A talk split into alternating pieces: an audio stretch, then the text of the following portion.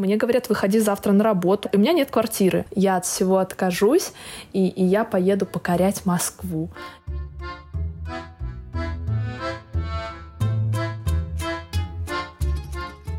Всем привет, дорогие слушатели! Это подкаст «4 километра», где есть два человека. Один из них живет в Нью-Йорке, другой из них живет в Москве. Но несмотря на то, как наши страны далеки, они на самом деле безумно близкие, потому что есть два волшебных острова Диамида, и между ними расстояние 4 километра. Один остров российский, другой американский. Казалось бы, далеко, а на самом деле нет. И об этом наш подкаст. В прошлом выпуске Аня расспрашивала меня про мою иммиграцию Таты, как это происходило, и что происходило в моей голове, и с моими документами, с моими деньгами, как это вообще все было. А сегодня я буду спрашивать то же самое про Аню, потому что она внутренний иммигрант. Аня, ты вообще здесь? Да, я здесь, Влад. Влад, я эмигрировала в другой подкаст. Ах, ты мигрировал в другой подкаст. Сегодня я буду расспрашивать Аню про ее миграцию. Здесь нужно сделать небольшую ремарку, потому что Аня меня расспрашивала очень здорово в прошлом эфире. Аня у нас училась на журфаке, она у нас училась на филологическом факультете до этого, поэтому она знает, как брать интервью. Она брала интервью даже у Дмитрия Быкова. Вообще-то я брала у Юрия Быкова. И, и, у жены, и у жены Дмитрия Быкова. И у жены Дмитрия Быкова, я путаю, да. я думал, все-таки была сначала жена Юрия Быкова. В общем, она брала интервью всех людей, которые связаны с э, Быковыми, и она в этом очень скиллованная, в отличие от меня. Но я постараюсь, uh, I'll do my best, как говорят в Америке. давай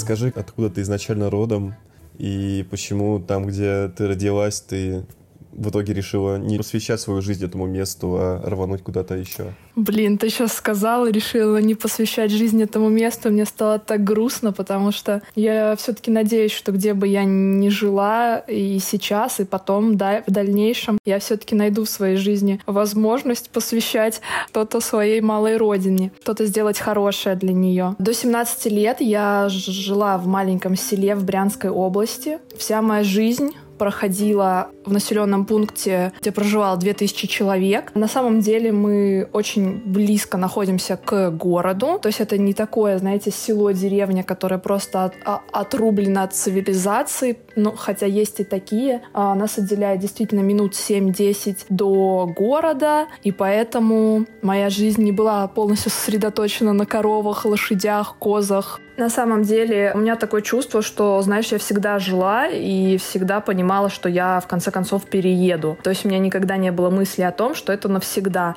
И не потому, что это, например, плохо или хорошо где-то в другом месте, потому что есть люди, которые прекрасно живут в нашем родном городе, в моем селе, и, и живут хорошо, и веселятся хорошо, и деньги зарабатывают хорошие. То есть все у них прекрасно. Но мне всегда этого было мало. Я жила в своем селе, ходила в школу, ездила, не знаю, на краеведческий кружок в Клинцы, участвовала в каких-то конкурсах, олимпиадах и понимала, что мне этого мало, этого масштаба, который есть у меня даже в мои там 11, 13, 15 лет, мне его мало. Ну вот ты сказал, что ездил в Клинцы на краеведческий кружок. А для тебя вообще Клинцы казалось каким-то там другим местом? Или ты вот считал, что Ордонь, которая там сколько в пяти километрах от Клинцов, и Клинцы это как единое целое? Ну, это на самом деле и есть единое целое, потому что это село, которое входит в состав города. То есть я знаю, ну как, я знаю, я бывала в каких-то деревнях, которые, знаешь, оторваны от э, крупных каких-то центров, областных, районных, каких-то еще, и там действительно все очень грустно. Там магазин раз в три дня привозят какие-то продукты, три, три дома жилых и все в этом духе. То Ордо нет, это достаточно крупное село, которое отделяет от города 7 минут на автобусе, на машине там ты можешь домчать за пять минут. Вот. И это не казалось каким-то другим миром абсолютно, но опять-таки были какие-то отличия. То есть ты живешь в том же селе, я ходила в сельскую школу, знаешь, мы приезжали на Олимпиады. Был такой случай, когда я выиграла, ну, это как по инсайдерской информации, я выиграла Олимпиаду по истории, потому что, ну, я очень умная девчонка, история был мой любимый предмет, но там первое место и возможность поехать на областную Олимпиаду в Брянск дали девочке из гимназии, потому что, ну, она девочка из гимназии, а я девочка из села. И вот эта вот дискриминация, она чувствовалась. Или там ты просто приезжал в какой-то, знаешь, там санаторий, и у тебя спрашивали, а ты типа откуда? Ты такой, ну, я там из села. И все таки о, господи, боже, боже, боже, ты из села, а вот я из центра мира. Э, вот. То есть у вас все равно была такая дележка, да, несмотря на то, что одни люди родились в городе, где 50 тысяч, а ты родилась э, в селе, которое в 7 минутах от этого города и население там, не знаю, сколько там, 5 тысяч или меньше, да, 2 тысячи, в Клинцах 60, в Ордоне около 2 тысяч. То, то есть все равно люди, которые жили в Клинцах, они на вас смотрели свысока. Они такие, о боже мой, это из Ордони. Слушай, да, я не буду говорить за всех жителей Клинцов, но да, да, есть такое некое пренебрежение. Ты же сам знаешь, что, как сказать, часто бывают такие истории, что жители, грубо говоря, каких-то даже крупных мест не имеют вот этого снобизма, и там жители той же Москвы или, или Воронежа, потому что, типа, что с кем делить, да, и так все в порядке. А жители, не знаю, села и города маленького, то это все. Там. Да, у вас, например, а, было какое-то свое маленькое пред село, или там, не знаю, ты жила в центре Ордонии, а люди жили на крайней Ордонии, ты такая, о боже мой, вы что, живете у лесного болота, типа? Фу, как, какой зашквар. Я тебя поняла. Ой, ну ты, конечно, такие темы поднимаешь забавные. Да, и такое тоже было. То есть я жила там, знаешь, в центре. Я жила в центре села, ну и как бы и продолжаю жить, когда возвращаюсь домой. То есть ты живешь возле церкви, ты живешь недалеко от остановки, а твои там а твои там подружки живут на окраине села, им далеко идти. Вот. А были, наоборот, подружки, которые жили в начале села, то есть они ближе живут к Клинцам, но они ходили в нашу сельскую школу, им было до школы далеко идти. И ты такой, типа, тоже просыпался, тебе близко до школы, а они уже там в этот... Ты только проснулся, они в этот момент уже из дома вышли. Вот. Так что да. Я такая понимала, почему, за что я плачу такие бешеные деньги, чтобы проживать в центре, в центре Ордоне. Понимала, что время это все в Ордоне. Время — деньги. И сколько лет твоей жизни прошли вот именно в Ордоне? Я прожила в селе до 17 лет, до того момента, как пока закончила школу. Я жила в селе, у меня был огород, на который я особо не выходила, потому что хоть я и прожила до этого возраста, сельской какой-то девчонки из меня не выросла, которая умеет, знаешь, э, э, доить коров, коз, там, не знаю, полоть. То есть я бы там не прижилась, грубо говоря. Если бы я осталась, я была бы такая нерадивая хозяйка, которая не закатывала бы помидоры на зиму, не, не заводила как бы кур, поросят, и замуж бы меня никто не взял, наверное. Такие типичные девчонки из центра Ордони, да, типа ничего, ни, ни к жизни не приспособлены, ничего не умеют. Умеют только модемами мегафона пользоваться. Да, то есть, когда мне там даже мама там с бабушкой ругали, говорят, вот там твои подружки, они там и сено заготавливают, и огород у них там красота, а ты вот у нас такая, не знаю, пятерки из школы приносишь, и толку от тебя, кроме этих пятерок, нет никакого. Целом мне по жизни очень хочется развеять такой стереотип, что люди из села, люди из деревни — это люди там второго, третьего, десятого сорта, которые глупые или странные, или туповатые, или, или, или я не знаю, просто другие. Нет, на самом деле, особенно в наше время, в 21 веке, люди из глубинки еще заткнут всех за пояс. Понятно вам? Вот, мы классные, хорошие, большие молодцы. Просто не хочется, знаешь, э, сталкиваться и в жизни, и в целом с тем, что кто-то умнее, кто-то глупее только по тому, где он родился. Но в целом, мне кажется, это такой очень спорный момент, потому что, допустим, жизнь э, и как проходит жизнь, вообще уровень жизни, скорость жизни в Воронеже отличается от Клинцов, а в Клинцах отличается на Тардоне твое взросление в этой среде, оно как-то влияет на твое мировосприятие, на твое общение с людьми. Но все равно люди, которые из села, мне кажется, они какие-то такие более какие-то такие медленные, они какие-то более такие человые, они, кажется, клиенты микрокредитных организаций в основном вот как раз э, откуда-то вот из типа из Ордони, из аналога Ордони только в других э, местах. Во всех регионах России, да, конечно, потому что приезжаешь, ты простой как 5 копеек, вне зависимости от того, какой у тебя характер. Там кто-то хитрее, кто-то проще, но все равно, когда ты действительно приезжаешь в большой город, такой немножечко герой э, сериала с России один, который, ой, вот мелодрамка такая немножко. Ну вот, ты начала про переезд э, в другой город, и я, как настоящий биограф и самый лучший друг, знаю, что Анна Березовская, после того, как закончила школу, она переехала в Воронеж. Она была на перипетии между Москвой и Воронежем, и в итоге вот она выбрала Воронеж, и... потому что, мне кажется, в моей ситуации выбор был бы очевидный, я бы рванул бы в Москву. Вот, но ты почему-то решила поехать в Воронеж, и расскажи вообще, как вот твой сельский менталитет столкнулся с суровой воронежской реальностью, как это происходило? Ой, смотри, ну, я могу ответить двумя какими-то ответами, и оба из них будут верными. Ну, наверное, я поехала в Воронеж, чтобы познакомиться со всеми своими друзьями и с тобой познакомиться. Это так и есть. Но если брать более такую прозаичную сторону вопроса, да, я хотела в Москву, я хотела в Москву с самого детства. Я всегда смотрела эти фильмы в стиле «Москва слезам не верит», «Доярка из Хацапетовки» и все вот эти прекрасные э, все эти прекрасные киноленты. И думала, ну вот наступит этот день, когда я выйду на каком-нибудь там вокзале в Москве и начну ее покорять. Но пришло время, когда я покорила ЕГЭ, заработала высокие баллы, и у меня там были в мыслях какие-то факультеты в стиле там истфака э, МГУ, даже так я замахивалась. Но моя мама и бабушка, они сказали, типа, Аня, ты еще такая маленькая, глупенькая, потому что кроме фильмов э, «Москва слезам не верит», по телевизору еще показывали фильмы про проституток из Москвы. Фильмы, как кого-то обманули, знаешь, там изнасиловали, убили, обманули. И мои родственники, моя семья боялись за то, что я такая глупая поеду в Москву и буду ходить по темным улицам и стану героиней битвы экстрасенсов, в конце концов, когда расследуют, что там с ней случилось с бедной. А в Воронеже у меня был крестный, и мама говорила, ну вот, типа, поедешь в Воронеж, крестный тебя встретит там, приедешь, накормит, там, не пропадешь. То есть выбор пал на Воронеже. Я не была против, знаешь еще почему? Потому что я поступила на издательское дело, а на тот момент издательское дело было только в, ну, как минимум то, что я нашла в Питере, Москве как раз и Воронеже. То есть мне казалось, о, Воронеж какой прогрессивный. Вообще Воронеж город-миллионник, Воронеж столица Черноземья.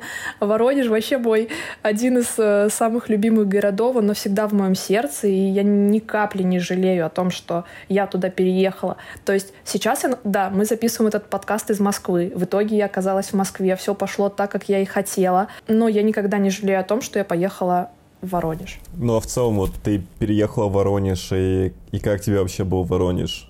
То есть, и вот Анна Березовская переезжает в Воронеж. Она переезжает из места, где живут 2000 человек, там в 7 километрах живут 60 тысяч человек, но вот тебе город-миллионник. Несмотря на крестного, ты все равно одна. Наверное, у вас там общага, наверное, таких же ребят потерянных, которые тоже откуда-то понаехали. Но в целом, то есть, ты, тебе не было желания, не знаю, там пойти взять микрокредиты или, не знаю, что-то такое?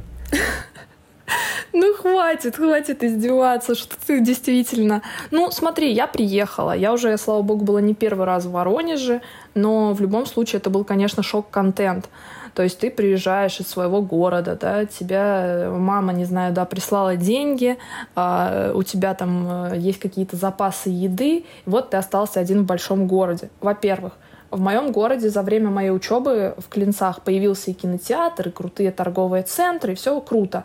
Но когда я оттуда уезжала, у нас были из крутых вещей это два фонтана, и то, кстати, это очень круто. Два фонтана в разных частях города очень крутые. Какая-нибудь там chicken-пицца, где продавали гамбургеры такие, типа... И Food Fetish.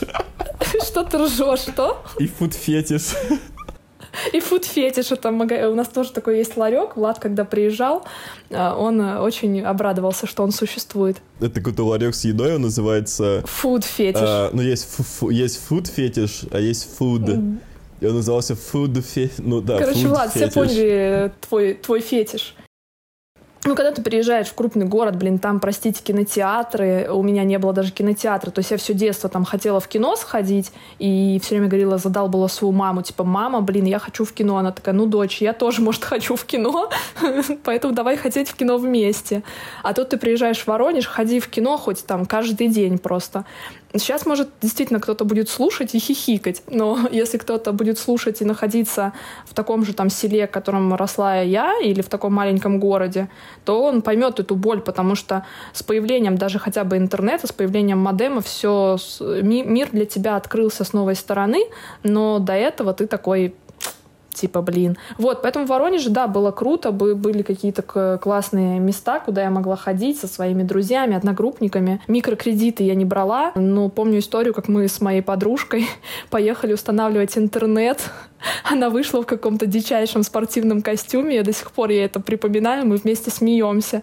Я там тоже с модной супер прической, и мы думали, что мы классные, но это было ну, не про так. себя хочу сказать, что когда я рос в Воронеже, у нас на самом деле не было кинотеатров тоже на, на левом берегу, потому что Воронеж, он поделен на два берега, и все равно даже кинотеатр оказался какой-то такой забавой людей, которые живут на правом берегу. Да, они тратят деньги, э, время на то, чтобы добраться до школы близко, у которых рядом Макдональдсы, кинотеатры, я не знаю, какие-то батуты, аквапарки и так далее, а я жил на левом берегу и просто смотрел, знаешь, как в Великом Гэтсби, когда он смотрел на этот огонек через речку и там держал его в руках, и я вот также смотрел там на огоньки Макдональдса какого-нибудь, держал ту букву М у себя между пальцами и думал, блин, однажды, однажды я буду переезжать на правый берег и ходить, ходить в Макдональдс и в кинотеатры. Ну, в общем, как, как я понимаю, похоже на мою историю, э, это мягкая сила. Ты рвалась не от того, что тебе было плохо в клинцах, но ты рвалась за возможностями, ты рвалась за какими-то экономическими добродетелями, я не знаю, как это сказать. Слушай, даже скорее не за экономическими, потому что если бы я рвалась за экономическими, я бы поступила на, на врача или на ортодонта,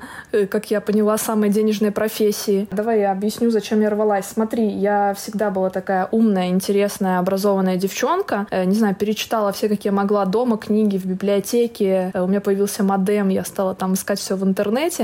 И, конечно, мне не хватало, мне не хватало возможности, что я не могу пойти в театр, я не могу пойти на выставку, я не могу, не знаю, стать еще умнее и образованнее, чем я есть. И, конечно, когда я тоже переехала в Воронеж, я стала ходить э, на выставки, стала ходить в театры, стала разбираться в искусстве, не только, не знаю, по картинкам из книжки.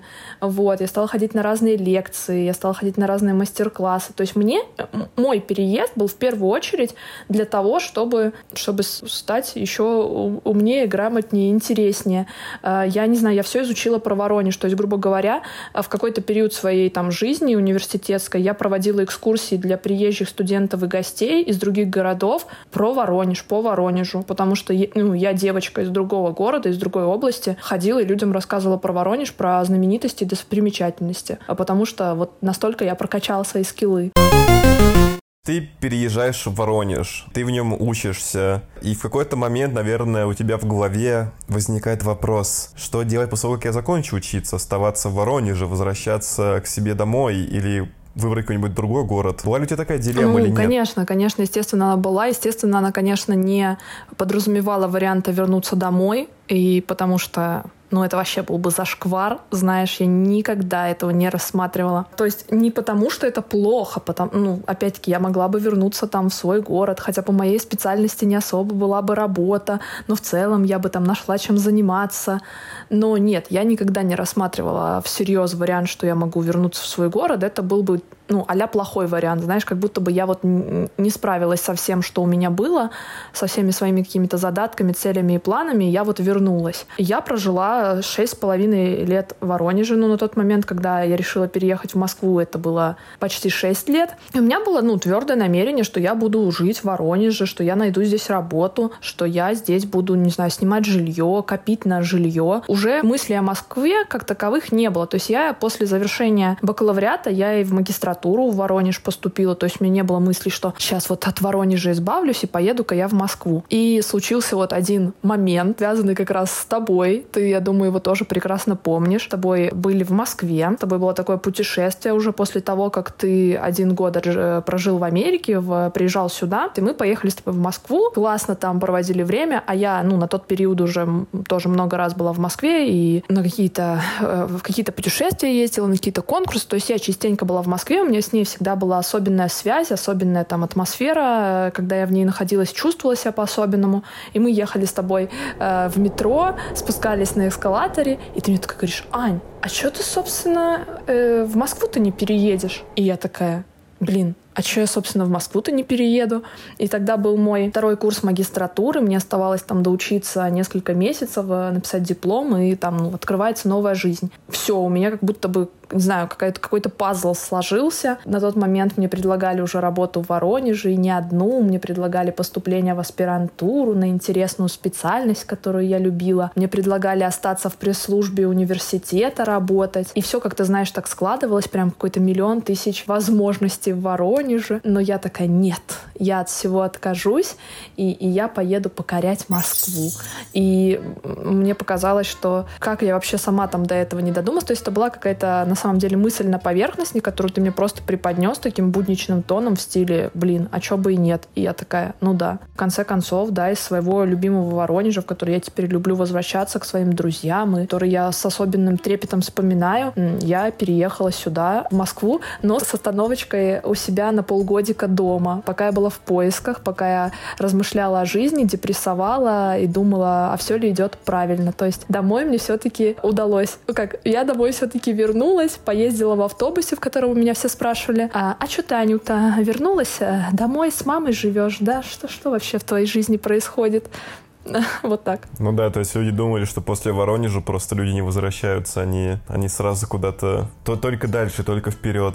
Э, да, да, но на самом деле я возвращалась в силу личных обстоятельств любовных, вот, и так бы я сама уже давным-давно бы отправилась в Москву, но мне нужно было подождать мою э, на тот момент любовь, вот, чтобы мы вместе переехали в этот город кнута и пряника под названием Москов-Сити. Ну расскажи мне, вот у тебя не было, допустим, подобного вопроса в, в плане Петербурга? То есть обычно, когда люди не из Петербурга или не из Москвы хотят куда-то переехать, они вот выбирают, ну, между этими двумя городами. Как я понимаю, у тебя ни там, ни там или, подожди, в Москве у тебя есть родственники какие-то, да? То есть тут уже у тебя фактор родственников не, не стоял. У меня есть и, и в Москве родственники, и в Петербурге. Ты молодец какая, у меня никого нету. Нет, на самом деле, вот даже когда ты у меня спрашивал, что были ли там против, да, какие-то, о, как вообще относились к моей идее там родственники и все остальные. Дело в том, что у меня очень много родственников переехало в свое время и в Москву, и в Питер. То есть я там не была какой-то первой ласточкой в семье, которая, знаешь, отважилась на это путешествие. Питер я не не хотела. Питер я почему-то не люблю. Не то чтобы не люблю, там прикольно, и я там уже была несколько раз. Три раза я там всего была, но тем не менее. Ну это несколько. Ну, все правильно, и... ты правильно подобрала слово несколько да, раз. так и есть. Вот. Мне нравится там находиться, там интересно, этот город классный, но никогда я не испытывала к нему такого трепета, как в Москве, и мне кажется, Питер все-таки он на любителя действительно, и когда, не знаю, ты сворачиваешь с того Женевского проспекта, заканчивается весь этот шик, блеск, красота, и опять-таки погода там тоже, извините, на любителя, и даже в мою родную Брянскую область оттуда сложно добраться, то есть это с пересадками, это с какими-то сложностями. То ли дело Москва, 6-7 э, часов, и я там на месте. Нет, я Москву просто люблю какой-то особенной любовью, я с ней разговариваю, я, не знаю, гуляю в одиночестве по Москве, особенно когда я сюда только приезжала, я говорила с этим городом. Ну все, это был это все.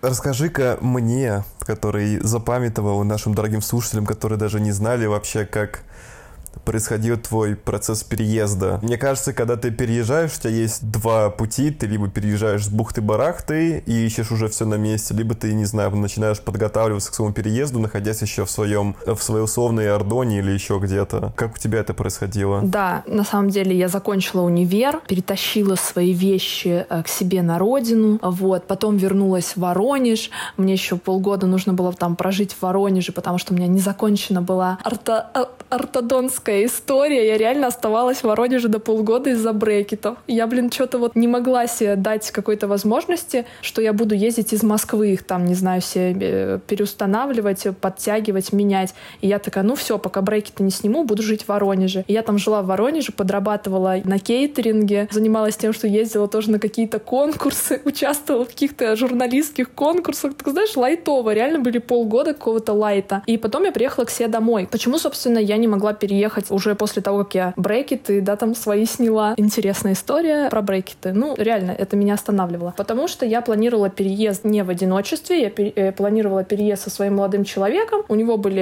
определенные проблемы со здоровьем, связанные с переломом ноги, всей вот этой штукой. То есть он не мог переехать, нужно было дождаться, пока он выздоровеет. Я не хотела переезжать без него, я думала, что мы сейчас вот переедем, вот надо дождаться, пока он выздоровеет. У меня была определенная сумма, я отложила порядка там 100 тысяч на переезд в Москву, вернулась э, в свой город и все это испарилось. То есть, знаешь, такая началась жизнь моя вот э, сельская, малогородская, поездками каким-то родственникам, с э, полением всего на огороде. Но это уже было позже. То есть наступил период, когда вот я вернулась домой перед Новым годом, и, и ты живешь в предвкушении. Типа, вот, ну сейчас, типа, э, Новый год пройдет, каникулы пройдут, и найду работу. Типа, ну кто же на, на каникулах ищет, никого нет. Потом ты такой, ну сейчас вот весна наступит, вот найду работу. Э, я еще, знаешь, из тех людей, кто не хотел переезжать в Москву вот лишь бы куда. Я хотела вот переехать сразу на какую-то крутую профессию, вернее, крутую фирму, и вот прям, чтобы меня там, не знаю, схватили, взяли, и все было круто. Поэтому я высматривала одну вакансию в компании моей мечты, как мне на тот момент казалось. Это была вакансия журналиста-интервьюера, который будет опрашивать бабулечек, дедулечек для составления генеалогических древ. Будет путешествовать по России и миру, брать интервью. А я э, человек, который очень любит генеалогию, который сам там составлял у себя вот эти родословные генеалогические древа. И, короче, Короче, вот это описание профессии было просто прекрасное. Я мониторила ее тоже несколько месяцев, потом выполняла какие-то задания, много каких-то тестовых, и ездила на собеседование. Оказалось все, что это шарага, короче. Да, при, при этом ты ездил на собеседование, живя в Клинцах. То есть ты просто выезжал одни, одним днем туда на собеседование и потом возвращалась вечером, правильно? Да, да, то есть я потратила на билет там, ну, две с половиной тысячи туда-обратно где-то. Я взяла там с собой маленькую сумочку со сменной одеждой, и я реально была героиней, знаешь, фильма с России один. Я такая вышла из поезда, я зашла на вокзале, знаешь, э, ну, в туалет, а там же они такие, ну, большие, здоровые, зеркала, там вот это все. Я там переоделась, я там умылась, накрасилась, то есть все в лучших каких-то законах мелодрам, нарядилась, включила какую-то песню. Съела свои отварные яйца, которые ты с собой привезла. Ну, типа того. На самом деле нет. Посидела до открытия метро, поехала в тот район, куда мне было нужно, посидела на скамейке, подумала, что я сейчас буду говорить на этом собеседовании. И на самом деле просто компания оказалась какой-то странной и не отражала всего того, что они понаписали в своих вот этих описаниях. В тот день, в тот момент мне как раз Москва показалась впервые недружелюбной и очень отталкивающей. И я очень расстроилась. То есть ты даже еще не переехал в Москву, но уже Москва это показала свою настоящую сторону, да? Показала, что она такая жесткая, и я поняла, что все не так просто, и на самом деле тот план, что я ждала вакансию очень э, много месяцев и реально не рассматривала вообще ничего другого. То есть мне всегда все говорили, Ань, да отвеч... откликайся ты на все подряд, да переезжай ты как бы там ни было. Я такая, нет, вот хочу именно туда, и мне плевать, и все. Но как я сейчас понимаю, как я могу советовать другим, что это неправильный подход, потому что что действительно все может оказаться каким-то надуманным э, облаком, таким э, ненастоящим, неправдоподобным. Вы просто потеряете время, вы потеряете время и деньги, и в итоге ваш переезд либо отложится на какой-то большой э, промежуток времени, и если он потом в итоге все равно случится, то зачем откладывать время? Ну, я думаю, я думаю, это правильная позиция. Как раз я был один из тех людей, которые говорили тебе, Аня, давай, бери за любую работу, переезжай, там уже потом поработаешь и найдешь что-нибудь еще. Но ты вот хотела найти прям золотой билет, как-то golden ticket. Да, и в итоге мы, моя сестра, она уже, наверное, тоже, ну как, я знаю, что она, конечно, тоже хотела, чтобы я переехала, и в какой-то момент она мне просто предложила поспорить, что если я не перееду до 1 августа, я там заплачу ей, ну не знаю, знаешь, условный косарь, то есть это не была там а, пор на какой-то миллион тысяч долларов, но я переехала 29 июля. Я очень не хотела отдавать сестре косарь. Какой у меня есть совет, да, там э, всем людям, которые собираются переезжать? Во-первых, прочекайте, пробейте всех своих знакомых, родственников, друзей в Москве. Посмотрите внимательнее э, на, даже на их соцсети, потому что ту свою вакансию, на которой я работаю по сей день, я увидела вакансию у своей бывшей одногруппницы по магистратуре. Она даже не одногруппница, мы учились просто на одном факультете. А я увидела, что у нее в сторис ищет сотрудника на своей работе. Я ей написала, откликнулась, сделала там резюме отправила. Меня не взяли на ту вакансию, они, видимо, нашли кого-то другого или просто я им не подошла. Но, тем не менее, спустя какое-то время она отправила мне ту вакансию, на которой я работаю сейчас. Она сказала, Аня, ты, если ищешь еще до сих пор работу, вот вакансия, обязательно там откликайся, посылай резюме, они сейчас ищут человека. Я отправила резюме, мне э, позвонили на следующий день, говорят, приходите там хоть сегодня. Я говорю, ой, типа, сегодня не могу, давайте завтра там, да. И действительно там, или послезавтра, по-моему, я заложила два дня, и я купила в этот день билет. За следующий день я собрала вещи, нашла квартиру и уехала. Я хотел бы уточнить, ты нашла квартиру, чтобы жить, или ты нашла квартиру, чтобы туда приехать на, там, на сколько-то дней пожить и потом посмотреть, как пойдет у тебя Нет, смотри, я же поспорила с сестрой, что я перееду.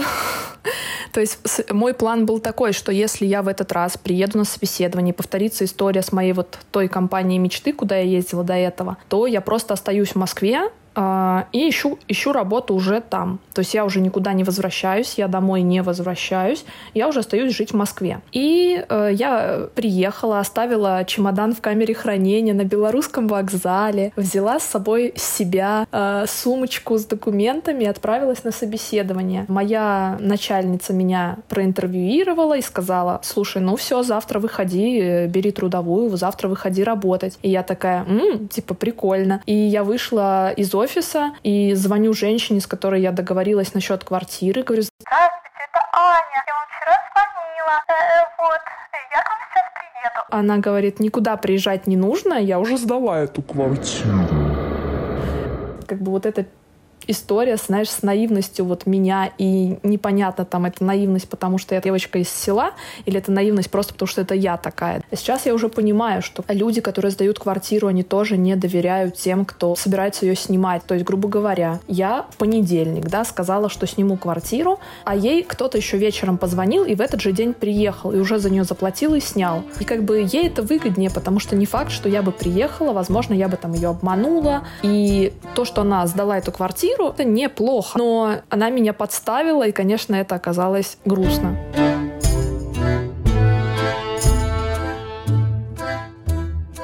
Ну, вообще, это проблема больших городов, на самом деле, и в Нью-Йорке то же самое, когда я искал себе здесь жилье. Я уже сразу ехал смотреть комнаты с э, деньгами на депозит, потому что я знал, что сейчас, допустим, я не заплачу или скажу, заплачу завтра, то, возможно, он придет, не знаю, через полчаса с деньгами, скажет, я беру ее. Поэтому это такая крысина, крысиные гонки просто начинаются. Но я этого тогда не знала. Во-первых, когда я искала, сидя дома и зная, что я завтра уже буду в Москве, я сидела на всех этих сайтах бесконечных, встречала встречала, конечно, очень странные объявления в стиле «Мужчина 40 лет, жду тебя, девочка из провинции, будешь жить у меня за бесплатно, но мы договоримся». И я поэтому нашла женщину, именно женщину, типа она хозяйка квартиры, она собственница, потому что меня там все пугали, что только собственниками, никаких риэлторов, с тебя там поимеют много-много денег. Конечно, да, был, был, было страшно. И вот я остаюсь в Москве, э, обед, мне говорят, выходи завтра на работу, у меня вещи в камере хранения, скоро заканчивается срок, когда я могу их забрать. У меня нет квартиры. Как раз-таки тогда тебе тоже записала голосовое или просто ты даже не знал, что я, кстати, поеду в Москву, никто не знал. Потом и был как бы прикол, что никто, кроме моей семьи, а, моей мамы, сестры и моего парня не знали, что я отправилась в Москву. Ты мне там тоже стал скидывать какие-то варианты с Авито, с разных сайтов, мне присылать, чтобы я туда поехала. Но в итоге тогда я уже понимала, что у меня нет сил, и мне завтра нужно будет выйти на новую работу и как-то зарекомендовать себя. И поэтому я нашла ближайший к белорусскому вокзалу хостел, сняла там койко-место, и я прожила там неделю. Я прожила неделю в хостеле, э, в номере, где жило 10 человек. Это были м, девушки, женщины, бабушки из ближайших постсоветских э, государств. Там были просто ужасные условия. У меня была кровать на втором этаже, была какая-то жесть с душем и кухней. Это было страшное время. Ну вот слушаю твою историю и вспоминаю свой опыт тоже, когда я жил с пятью людьми в одной комнате в Лос-Анджелесе. Я не знаю, мы сейчас немножко отвлечемся, поговорим на такие философские темы. Как тебе вообще в целом этот опыт? Потому что мне порой казалось бы, блин, и вот если бы я переехал бы в Америку, у меня здесь, не знаю, там был какой-нибудь супер родственник бизнесмен, я бы сразу там жил в квартире, за которой нужно платить, и все было бы здорово, мне бы помогли бы, мне бы там рассказали бы, что и где, и мне бы там дали машину покататься. Но с другой стороны, я думаю, этот опыт очень очень, очень важен, типа, то, то есть вот как на тебе это отразилось или нет? То есть вот такая вот такая жесткая, не знаю, реальная миграция с хостелами, с э, ячейками на вокзалах, и я не знаю, там, чем, чем-то ты вообще питалась в те дни нет, потому что ты так и ничего не сказала про это, кро- кроме, э, кроме яиц отваренных. Было что-нибудь в вашем рационе? Э, ну, конечно, да, как я уже упоминала, у меня э, в столице есть родственники, и они очень потом тоже обиделись, что я там сразу к ним не поехала, они там стали ругаться, говорят, да ты что, как ты можешь в каком-то хостеле жить, а мы на что? И, а я просто, знаешь, у меня действительно была такая вот мысль, что я там к родственникам, вот я приеду сейчас в Москву, на работу-то устроюсь, заселюсь и к родственникам с тортиком в гости приеду. То есть я не хотела быть такой, ну не то что иждивенка, я не хотела быть человеком, который, ну знаешь, приехал, типа вот, давайте меня спасайте, выручайте. Я уже девочка большая как бы была, я не хотела напрягать родственников, поэтому я отправилась в хостел. Когда я жила в хостеле, я сразу же нашла риэлтора. По-моему, даже ты мне его сбросил. У него в друзьях оказался какой-то чувак из Воронежа. То есть я поняла, что это даже если он какой-то палевный, потому что, опять-таки, все боятся риэлтора, все боятся каких-то обманов. У тебя есть это там энная сумма на жилье, на депозит, да, на, на оплату работы риэлтора, и ты не хочешь ее потерять, потому что там, пока ты заработаешь какие-то первые деньги, там, зарплату или что-то еще, ты еще помнишь, что у тебя на работе испытательный срок. В общем, общем, я нашла этого риэлтора, увидела в друзьях общего парня из Воронежа, написала ему, говорю, что, как бы, чувак, вот у тебя в друзьях он нормальный, он адекватный. Там парень мне ответил, да, он нормальный, адекватный. Потом, увидев, что я переехала в Москву, парень из Клинцов тоже написал мне, спросил, как у меня дела, нужна ли мне помощь. Хотя до этого мы виделись с ним один раз в жизни. Познакомились там месяц назад на литературном кружке в Клинцах. И он на неделе после своей работы ездил со мной смотреть жилье. Потом он на выходных со мной ездил смотреть жилье. Он мне помогал перевозить вещи там от, из хостела к нему, потом к моим родственникам. Вот такая вот поддержка какая-то земляческая, дружеская, она очень нужна, потому что ты именно в те моменты очень себя одиноко чувствуешь. Ну, я даже думаю, что можно назвать имя этого парня, потому что мы будем называть всех наших благодетелей, которые нам помогали переехать. Да, давай передадим особ, особый привет и, может быть, даже комплимент ему отсыпем. Да, мы передаем сейчас комплимент Виталию, Виталию Татаринову, человеку, который пришел мне на помощь в сложное время. Сейчас, как я могу понимать из его инстаграма, он сам переехал в Питер, то есть он не живет сейчас в Москве. Вот такая у него тоже случилась миграция, а он в свое время успел помочь мне. Да, и возможно, если бы не было бы Виталия Татаринова, сейчас бы не было бы этого подкаста, потому что нам не о чем было бы рассказывать, не о чем было бы говорить. Поэтому всем Виталиям и Сергеем и, я не знаю, Александром и Артемом, вообще всем людям, которые помогают другим людям, мы желаем э, вечного здоровья просто, чтобы были бессмертными. Я бы сказала еще, желаем сохранить свою отзывчивость и никогда не забывать себя, какой ты есть. Да, Виталик со мной встретился с риэлтором. Мой риэлтор повез меня и Виталика в одну из квартир, которую он для меня а подобрал. И тут наступает интересный тоже момент, который всем ребятам приезжим нужно внимательно отсматривать. Советы по съему жилья в Москве, они как бы говорят о чем? Ты должен удостовериться, что, не знаю, собственник квартиры, да, подписывает договор, и если он сам не живет в квартире, то есть если ты не живешь с хозяином, да, что он должен приехать там подписать договор, что есть на него связь, выход и все остальное. Та квартира, куда мы отправились, там проживали э, муж с женой, с маленьким ребенком. Они были немножко, конечно, забулдыги, чего уж тут скрывать. И прикол в том, что у них была двушка, и договор ты подписывал с ними. И я сейчас расскажу вот такую рабочую схему, как это вообще действует. Люди снимают двушку, платят за нее, например, 30 тысяч, сдают тебе комнату за 22, платят 8 и сдают тебе за 22. Но здесь также в Нью-Йорке делают на самом деле. Вот почему у нас подкаст на 4 километра, потому что, казалось бы, так далеко, на самом деле все очень близко и похоже. Да, и схемы рабочие, не знаю, жители Нью-Йорка и Москвы берут друг у друга. В общем, я поняла, что, во-первых, я не хочу жить с ребятами за булдыгами, с маленьким их ребенком, но моя вот это вот сельский мой характер, добродушный, я такая этому риэлтору, типа, ой, извините, ой, там. Хотя как бы это он мне предоставил такую стрёмную квартиру. Говорю, ой, извините, ну, пожалуйста, давайте все таки не здесь. Потом наступили выходные, на которых я переехала к своим родственникам. Мне выделили прекрасную раскладушку. Э, меня накормили, напоили, спать уложили. Все было прекрасно. И я уже стала с Виталием искать другие варианты. А, мой риэлтор не отвечал на мои звонки, не отвечал на мои смс. А у меня были выходные, за которые я планировала найти квартиру. Что же было с моим риэлтором, спросите вы? Когда он вышел на связь еще через неделю, оказалось, что после митинга в Москве он э, был вот в местах не столь отдаленных и без телефона не мог выйти со мной на связь. Но на тот момент я этого не знала, мне срочно нужно было жилье, я не хотела обременять своих родственников прекрасных. И мы с Виталием поехали еще в одну э, квартиру, и опять-таки слушайте еще одну мини-историю. Нас встретила женщина, которая представлялась по телефону везде Настей, тетей Настей. Она стала рассказывать про свой супер крутой бизнес э, в, в Краснодарском крае, что у нее там все дети учатся на врачей, вообще они очень классные. И что она вообще тоже очень классная, работает э, в пятерочке, но у нее в Краснодарском крае есть отель. Это, это знаешь, как вот эти все истории про водителей Uber, у которых обязательно у всех есть свой бизнес, а они просто вот водителями, потому что по кайфу. И когда уже дело дошло до какого-то обмена паспортами, знаешь, типа, что я показываю показываю, что я это я, а она показывает, что она это она. Никакая она оказалась, конечно, не тетя Настя, она оказалась какое-то очень странное имя, и я не хочу там коверкать его, но это имя со, с множеством согласных, непонятное вообще. И самое главное, она говорит, ой, это квартира друга моего племянника. Но он, типа, разрешил нам здесь пожить, и мы можем ее сдавать, и все, типа, вообще в порядке. И как бы ты понимаешь, что ты сейчас заплатишь, не знаю, там, ну, вместе с залогом, да, там порядка 40 тысяч. И, возможно, завтра придет вот этот хозяин квартиры и скажет, девочка, а ты вообще кто? Тебя выставит с вещами куда-то. Опять же, проводя параллель нашим, между нашими двумя большими и далекими городами, у меня была подобная история, когда я пришел снимать квартиру, и там было четыре комнаты, три комнаты, ну, одна комната сдавалась. Одна комната была как зал, и мне сказали, что тоже девочка говорит, моя квартира, я ее снимаю. Я говорю, а что в той комнате? Да в той комнате ничего, там просто как общее, типа, место. Я говорю, а можно я посмотрю смотреть. Мы идем его смотреть, там просто, короче, лежит какое-то тело на диване.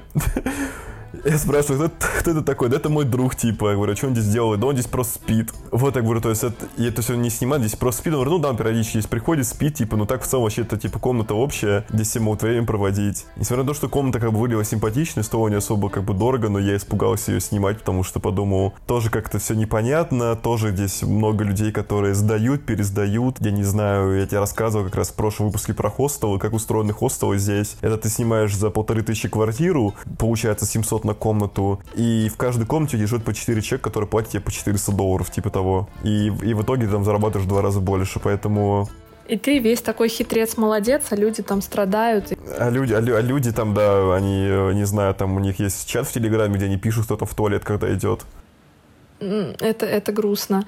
И получается, вот с этой женщиной мы тоже вышли с Виталиком из этой квартиры. Я говорю, слушай, что-то как-то у меня душа не лежит. Он говорит, да я тоже что-то, ну, не советовал бы тебе переезжать. В итоге тоже вот там он поехал по своим делам. Хотя, кстати говоря, я думаю, наших э, слушателей нужно познакомить с такой историей. Тем более сегодня у нас как раз подкаст про мою историю. Город Клинцы, дорогие э, наши слушатели, вы все прекрасно знаете, потому что вы сто процентов видели просто эту надпись на оранжевых кранах. Такая голубая надпись «Клинцы» на оранжевых кранах. И если вы еще не видели, теперь-то вы обязательно увидите, когда выйдете с карантина. И каждый раз будете вспоминать меня и наш подкаст. В общем, у меня с э, кранами «Клинцы», которые и на Красной площади, и у Москва-Сити, везде я встречаю, всегда хорошая примета. То есть если я их вижу, значит день будет хороший. Тот момент, когда мы ехали на съем этой квартиры, и я в тот день увидела краны «Клинцы», мы с Виталиком их увидели возле метро, и потом, когда мы уже ехали из квартиры, я говорю, блин, слушай, а вот краны клинцы для меня всегда такая хорошая примета, а сейчас что-то с квартирой не заладилось. Он говорит, нет, слушай, это хорошая примета в том смысле, что ты, ну, на ту же квартиру не повелась, ты ее не сняла, ты там не оказалась, возможно, в руках мошенников. Все, значит,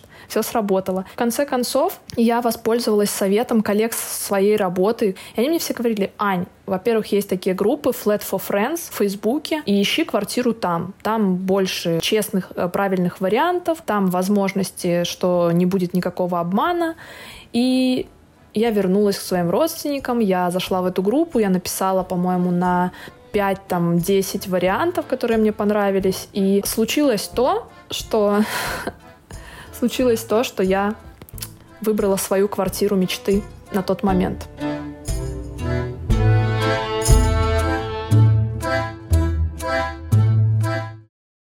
На этой прекрасной ноте я бы предложил остановиться, чтобы у нас не, не получился просто подкаст-марафон на 6 часов.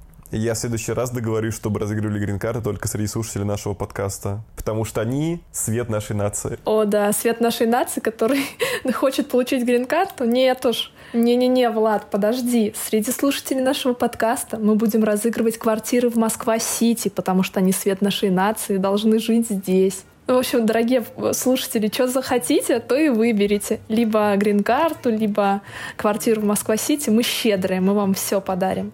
Да, в конце концов, вы свет нации, а не мы, мы просто простые, простые работяги.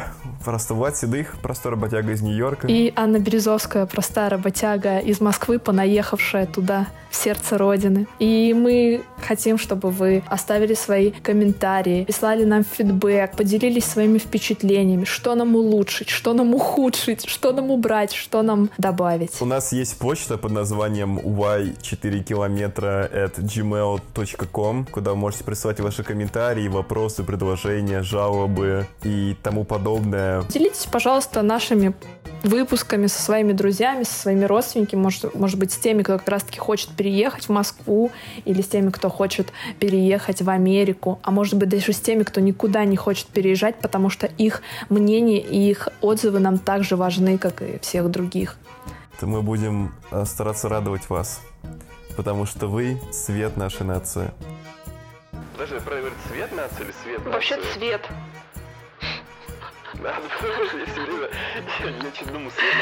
Мы не будем это вырезать, мы оставим, потому что фразеологизмы Влада Седых... Мы оставим. Это, конечно, сила. Да, потому что мы русские никого не вырезаем.